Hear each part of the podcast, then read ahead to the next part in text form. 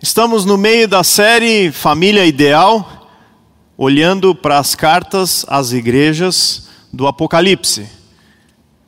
O apóstolo João, preso, talvez não muito confortável, mas uma visão extraordinária, e essas cartas, que podem ser uma única só, servem para nós, como igreja, que somos formados por famílias.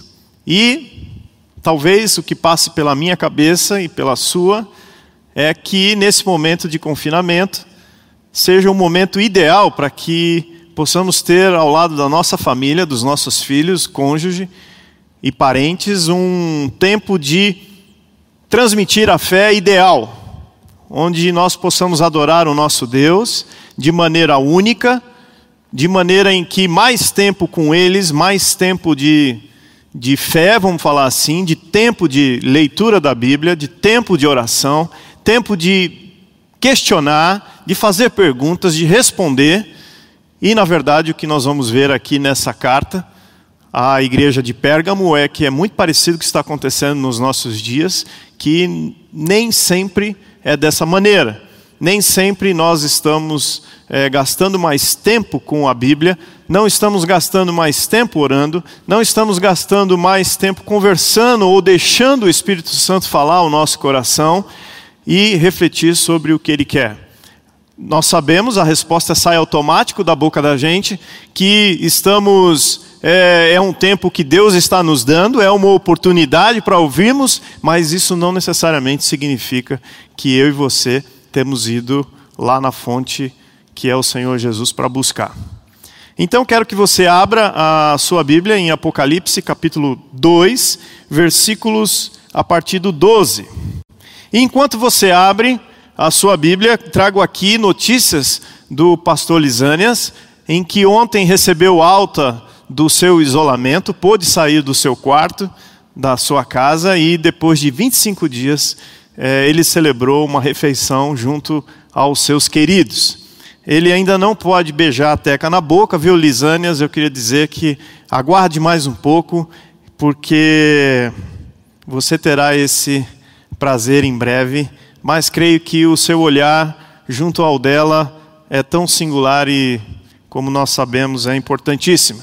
Então estamos alegres e vamos continuar orando pela sua total recuperação. Em breve estará conosco.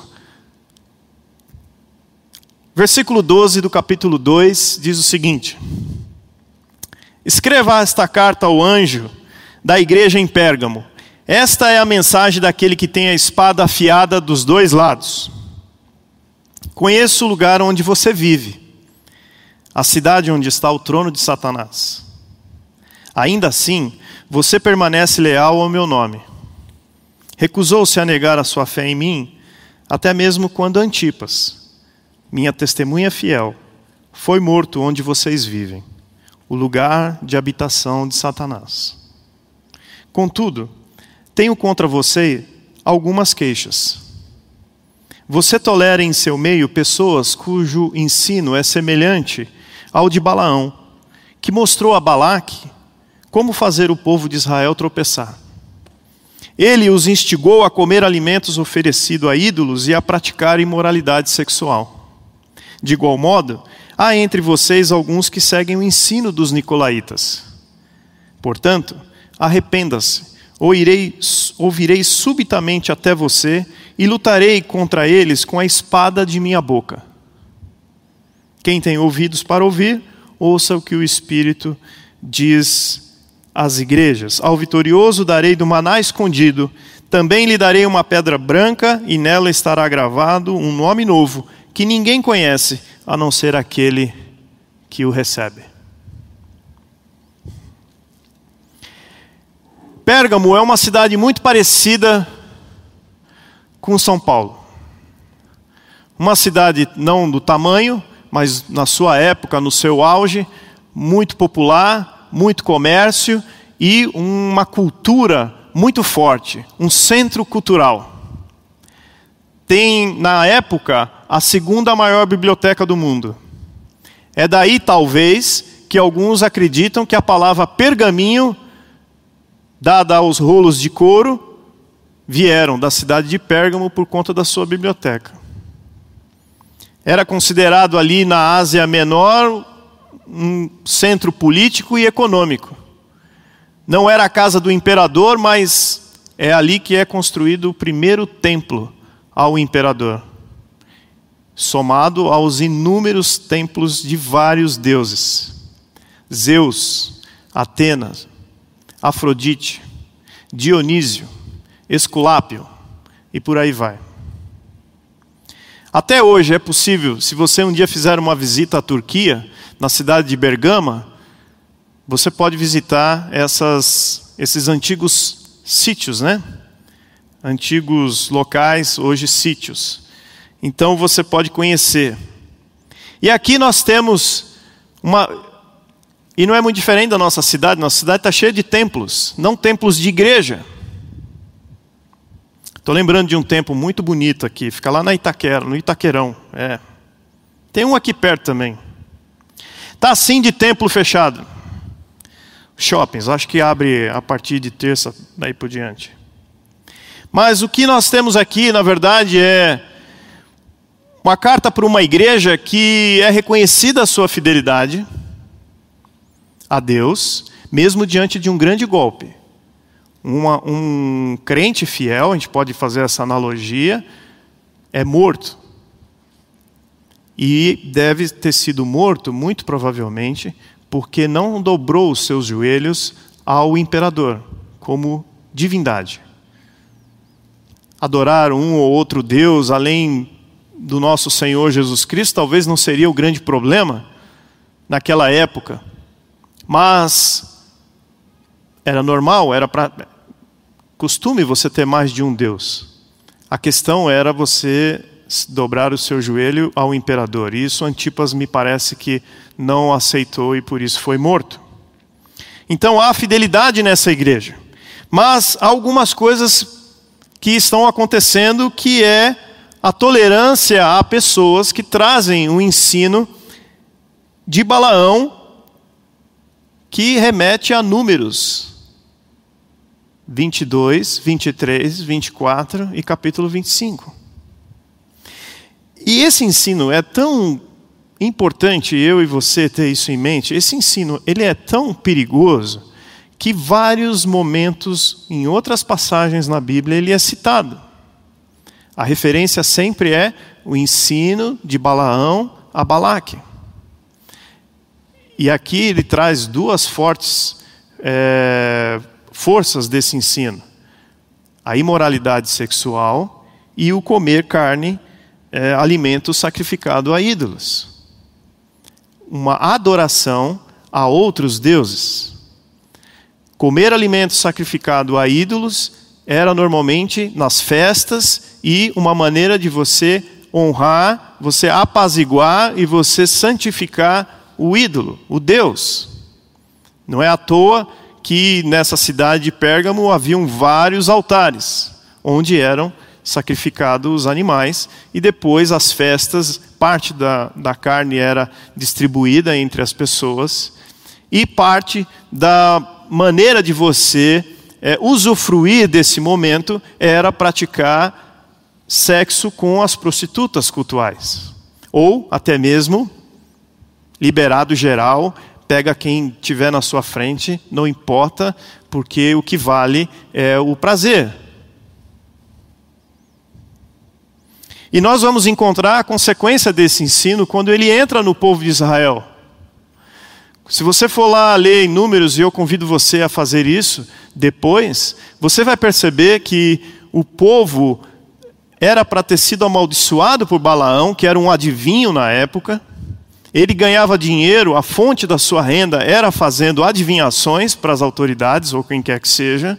Ele é contratado por Balaque para amaldiçoar o povo de Israel, e na verdade, nas três tentativas que ele faz para amaldiçoar Israel, ele abençoa Israel.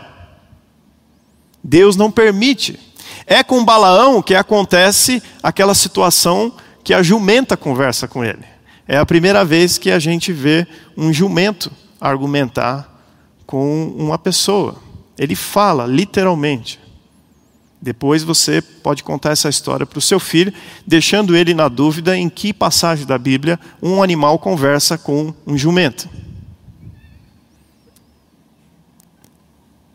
Brincadeiras à parte, eu é importante você lembrar que, apesar dele ter abençoado por três vezes, o texto não é completo, você vai ver isso, mas dá para perceber que talvez Balaão continuou um tempo ali com o povo de Israel, e uma maneira de enganar o povo de Israel foi fazer com que as mulheres midianitas de Moabe começassem a se oferecer para os homens trazendo um ensino de que não era problema ter relacionamento fora do casamento, inclusive adorando os seus deuses. O que acontece é que essa prática leva a um juízo de Deus. Deus não passa sem perceber, chama através de Moisés todos os líderes dos seus dos, da, das tribos, das famílias, e decide matar os líderes.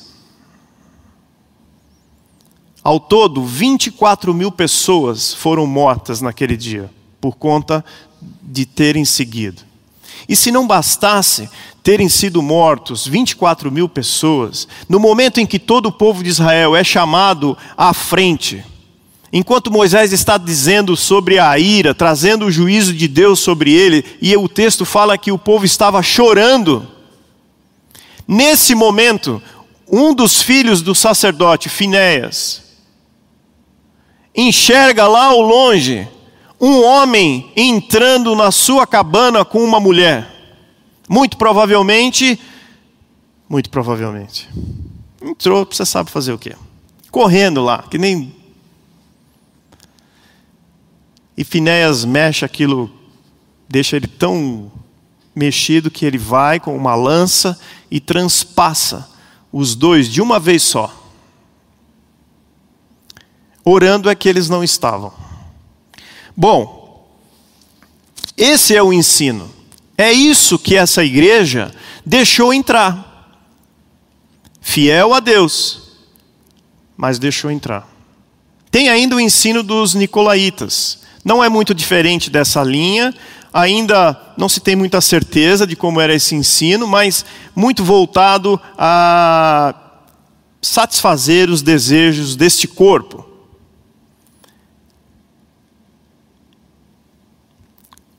Como é que essa, essa carta serve para a nossa igreja, para as nossas famílias? O que é que chama a atenção? O que é que chama a atenção para nós, igreja, que somos fiéis a um Deus que é trino, Deus Pai, Deus Filho Jesus Cristo e Deus Espírito Santo? E que nós nos reunimos agora de maneira virtual, nos domingos de manhã, durante a semana em diversos momentos, através de lives, através dos encontros dos ministérios, os pequenos grupos estão se encontrando cada vez mais. E, e isso tem sido bom, pois a igreja não fechou, a igreja continua funcionando, é só o templo que está fechado. Será que nós conseguimos, é possível barrar a entrada de falsos ensinamentos? A resposta é não. Não. Igual a igreja de Pérgamo, há um aviso aqui para nós de que é preciso observar que ensinos falsos nos levam a adorar falsos deuses. Que ensinos há em nossas casas que levam as nossas famílias a uma fidelidade fajuta. A bem da verdade, é difícil ouvir e até mesmo de falar, mas na maioria das vezes nós temos uma fidelidade fajuta com Deus. Pois dizemos que cremos em Deus, que Ele é o nosso Senhor.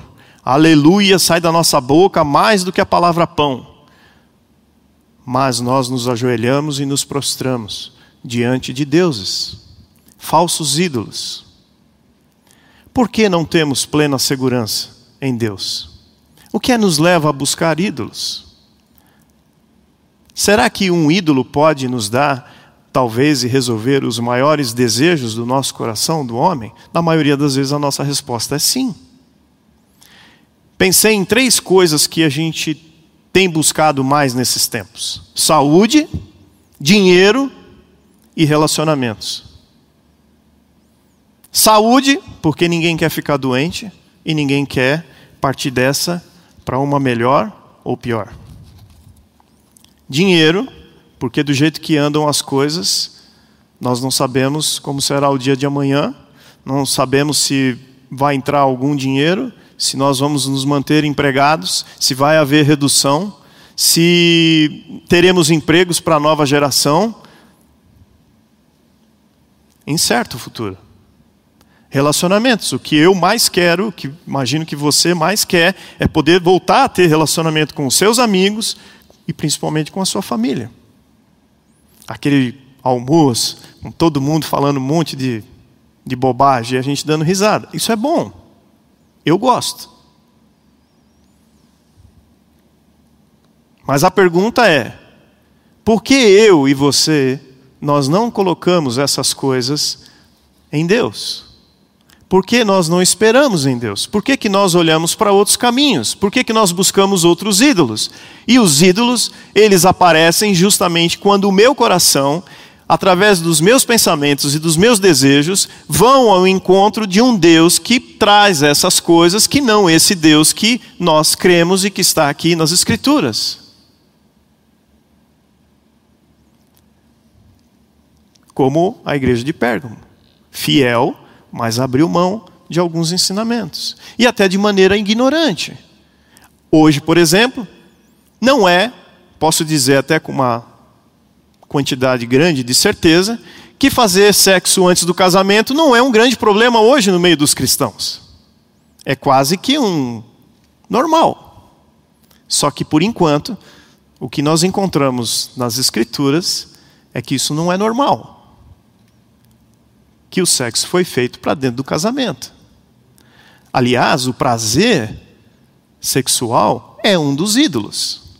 E quando eu, junto com o meu, é, o meu cônjuge, ou até mesmo com o meu, é, minha noiva, ou com. Eu ia falar noiva aqui, ia dar uma confusão lascada, né? Mas é com a minha noiva, ou com a minha namorada, eu tomo a decisão de não há problema em nos conhecermos de forma íntima antes do casamento, é a mesma coisa que dizer para Deus: como o Senhor não nos satisfaz plenamente nessa área, estamos buscando outro Deus para nos satisfazer nessa área. A mesma coisa do trabalho. Quantos de nós talvez você está vivendo, você que consegue trabalhar em casa, você que a empresa tem dado a oportunidade de fazer o seu trabalho em casa, aquela hora que você gastava no trânsito, na verdade, essa uma hora e meia, duas horas, ela virou hora de trabalho. Então você tem estendido o seu tempo de trabalho, você tem trabalhado muito, você vai deitar pensando no que você não conseguiu fazer naquele dia, você acorda pensando no que você tem que fazer, os seus filhos, a sua família está à sua volta, fazendo perguntas, querendo olhar no seu olho e você não sai da frente da tela do computador. Fechamos as portas de casa, nos trancamos nos nossos escritórios ou nos pseudos escritórios, né? porque hoje em dia a mesa lá em casa, por exemplo, a mesa da, da sala, a única mesa que nós temos em casa virou coworking. Todo mundo trabalha ao redor dela. A única diferença é que em casa tem dois cachorros, então eles ficam transitando embaixo, a hora vai parar no colo. Mas a questão é, por que olhamos para os nossos trabalhos como ídolos e nos dedicamos a eles? Buscamos nele sucesso, buscamos nele o elogio das pessoas. Temos medo de não termos sucesso. E Satanás usa muito o nosso medo. de tal maneira que ele coloca é, esse medo, nos faz olhar para esses falsos ídolos e nos, a nossa lealdade passa para eles. Então eu vou me dedicar ao meu trabalho, ainda mais agora nessa situação, eu não sei o que vai acontecer, então, como eu não sei o que vai acontecer, eu vou me dedicar a isso, eu vou me entregar. O meu chefe é que não vai olhar para mim e vai dizer que eu faço corpo mole. Muito pelo contrário, eu vou trabalhar mais ainda. Ou eu vou atrás de maneiras de fazer o meu dinheiro render. E nós já sabemos que o dinheiro é um ídolo. O Senhor Jesus chamou ele de mamon, deu ele ao nome de Deus e deixou claro que ou eu sirvo a ele ou eu sirvo a Jesus. Eu não vou conseguir fazer os dois ao mesmo tempo, mas eu estou o tempo todo me perguntando onde eu vou colocar, onde, vai, onde o meu futuro está garantido. Não é difícil a gente encontrar é, entre nós, na comunidade, não estou falando fora, na nossa comunidade, na nossa igreja, nas famílias da nossa igreja, quem vá na lotérica e faz lá um jogo. Por quê? Porque o coração está buscando uma segurança no futuro em que Deus talvez não possa dar. E não só na lotérica, mas em estratégias, em maneiras de você guardar o seu dinheiro, maneiras de você aplicar o seu dinheiro, e por aí vai. Eu faço isso também. Vocês pensam que eu já não gasto tempo vendo de que, quais aplicações são as melhores? Preocupação. A questão é, e eu posso continuar falando aqui um monte de outros ídolos. Mania que a gente tem de achar que quem adora ídolo é só quem tem um, um pedaço de pau lá desenhado dentro de casa. Não! Não, tem muitas outras coisas. Eu, por exemplo, a minha imagem, eu posso fazer da minha imagem um ídolo. Já que eu não sou de acordo com o que está aqui de referência na minha cabeça, do que eu quero, do que eu penso eu então a minha vida começa a reagir diante daquilo que eu gostaria. Eu estou gordo, eu estou magro, eu estou feio, eu estou com cabelo branco. Em casa eu estou sofrendo bullying dos meus filhos. Porque eles ficam achando os cabelos brancos e eles falam, vamos arrancar. E eu falo para eles, não arranca. Porque quando você arranca um, nascem dois. Tenho problema com cabelo branco. Muito pelo contrário. Não é que eu estou querendo cabelo branco, mas deixa, são coisas, ordens naturais da vida, elas vêm. Mas, ao mesmo tempo, a gente se preocupa com essas coisas. E elas vão mexendo com a gente, vão tirando a gente do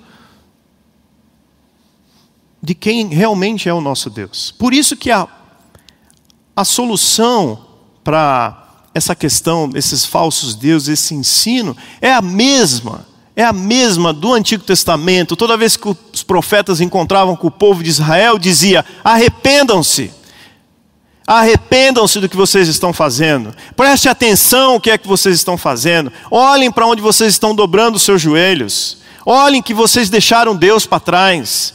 João Batista vem e diz o que? Arrependam-se, pois vem aí o reino dos céus. O Senhor Jesus vem logo em seguida de João Batista, e qual é a mensagem dele? Arrependam-se.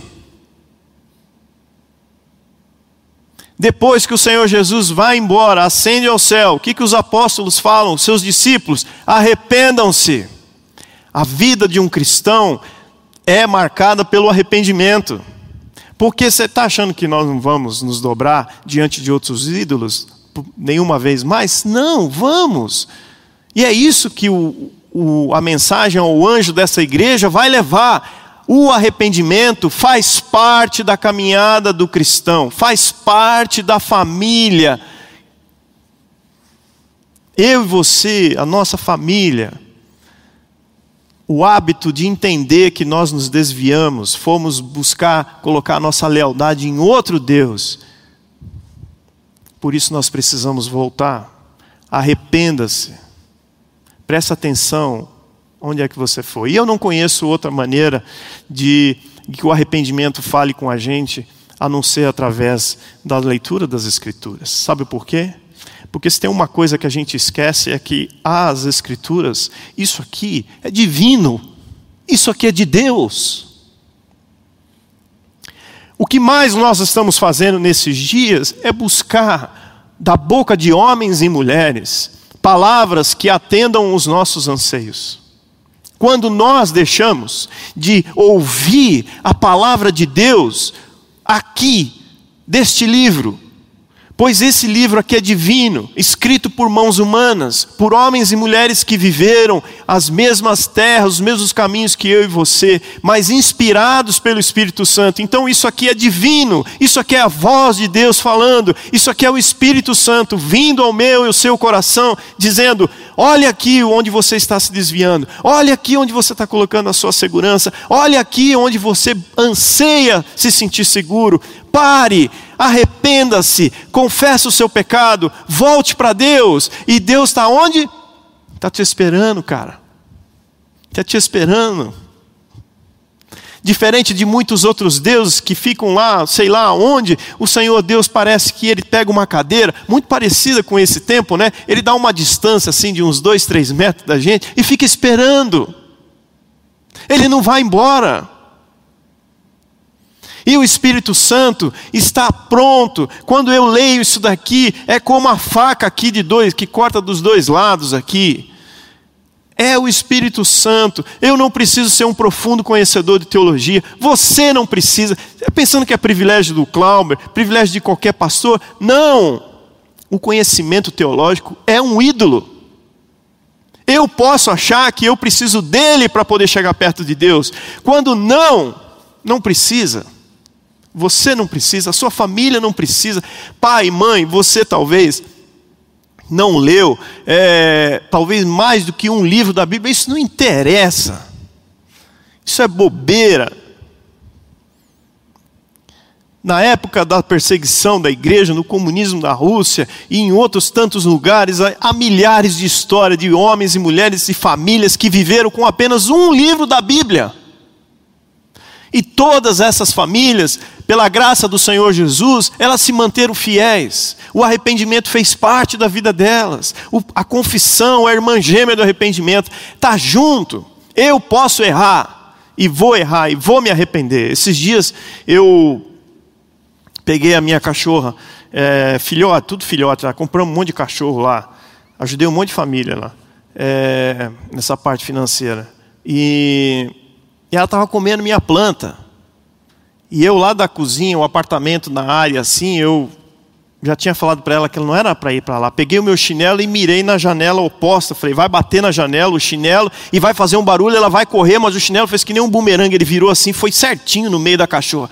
Matei a cachorra, quer dizer, quase. Na hora a minha esposa saiu de onde ela estava, já me lançou já assim um olhar do tipo, é um arrependimento? É. Falei, maldita a hora em que eu fui tacar esse chinelo. Mas esse é um arrependimento que eu e você a gente vive todo dia diante das nossas decisões. O que eu estou falando é de um arrependimento que vem do Espírito Santo, que ele fala assim: você está muito preocupado com o que você vai comer amanhã, e o Senhor disse que o justo não ia ser desamparado. Que da mesma maneira que os pássaros comem hoje e as plantas estão bonitas, amanhã você também vai estar pronto para receber o que esses, essas coisas que não são as preciosidades de Deus. Que se você que hoje não recebe dos homens a aprovação que você tanto gosta, calma, porque o Senhor Jesus disse que aquele que fosse humilhado, esse vai ser exaltado. Se você está preocupado com a sua saúde, eu quero dizer para você que há um lugar em que a sua saúde vai ser sempre melhor e é no céu. E é lá que a gente tem que colocar a nossa esperança, não é aqui. E o Senhor sabe que você está preocupado, sabe que você está com medo, talvez saiba que você já chegou naquela área, da, aquele tempo da sua vida que você não encontra tanto emprego, que a sua saúde vai começar a cair, mas Ele está olhando para você. Não se preocupe, gaste tempo lendo. Não precisa ler a Bíblia toda. Leia como se fosse o último dia que você pudesse ler a Bíblia. Ore e peça perdão para Deus. Fala, Deus, eu preciso te pedir perdão. Porque eu tenho colocado a minha esperança em falsos deuses. Eu aprendi ainda adolescente que quando nós confessamos o nosso pecado, ele tem nome e tem endereço. Nome, endereço e número. E é o Espírito Santo que traz o nome, endereço e o número. E muitas vezes, É Ele que traz também a necessidade da gente se confessar com um outro irmão. Pois Tiago diz que há cura quando eu e você fazemos isso. E é assim que nossas famílias, elas vão crescendo. No conhecer esse Deus, nesse caráter desse Deus que no fundo a gente não conhece, gente. Nós queremos conhecer o mundo inteiro. Quando Jeremias diz: se tem algo que o homem precisa se orgulhar, é conhecer a Deus. Orgulhe-se disso. Gaste a sua vida. O apóstolo Paulo, quando escreve as suas cartas, em nenhum momento ele diz: Já estou pronto, já fiz o que tinha que. Não, procuro me manter aprovado, procuro correr sempre na direção, para que quando eu chegar ao meu último dia, eu ganhe a medalha, o aprovado. É assim, é o arrependimento. Ele é o caminho de uma fidelidade com Deus, única. Não esqueça disso. Talvez você na sua casa seja aquele que vá ao encontro primeiro do, do Espírito Santo. E deixe que o perfume desse encontro se espalhe para dentro da sua casa. Não adianta você subir num banquinho e sair pregando para a turma. Viva, chore, confesse, se arrependa e a sua casa vai ser abençoada. A graça do Senhor Jesus vai vir sobre a sua casa. Eu quero convidar você a orar agora com essa música. Não existe melhor idade, não existe melhor tempo, existe o hoje, esse dia que o Senhor nos deu. Ele é o melhor dia para a gente fazer a oração e dizer: Senhor, ensina-nos a voltar, ensina a estar perto do Senhor. E o que vai acontecer daqui para frente é como o Senhor Jesus disse que aquele que me aceitar como seu mestre, como seu salvador, rios de água viva vão fluir de dentro dele. Essa é a ação do Espírito Santo. Não se preocupe com o que passou. Olhe para frente. Mantenha os seus olhos fixos no Senhor Jesus. Se entrega a Ele, entrega tudo a Ele. O descanse que hoje na mesa do almoço, ou do café, ou em qualquer momento que você estiver com os seus, ou mesmo que você estiver sozinho, ponha mais um prato do lado e uma, um, um talher, um copo. Não esqueça que o Senhor Jesus está com você. E na família, os abençoe. Os diga: precisamos voltar ao Senhor. Que a graça do Senhor Jesus seja com vocês. Que o amor de Deus, nossa, como que você possa se sentir tão amado por Deus hoje.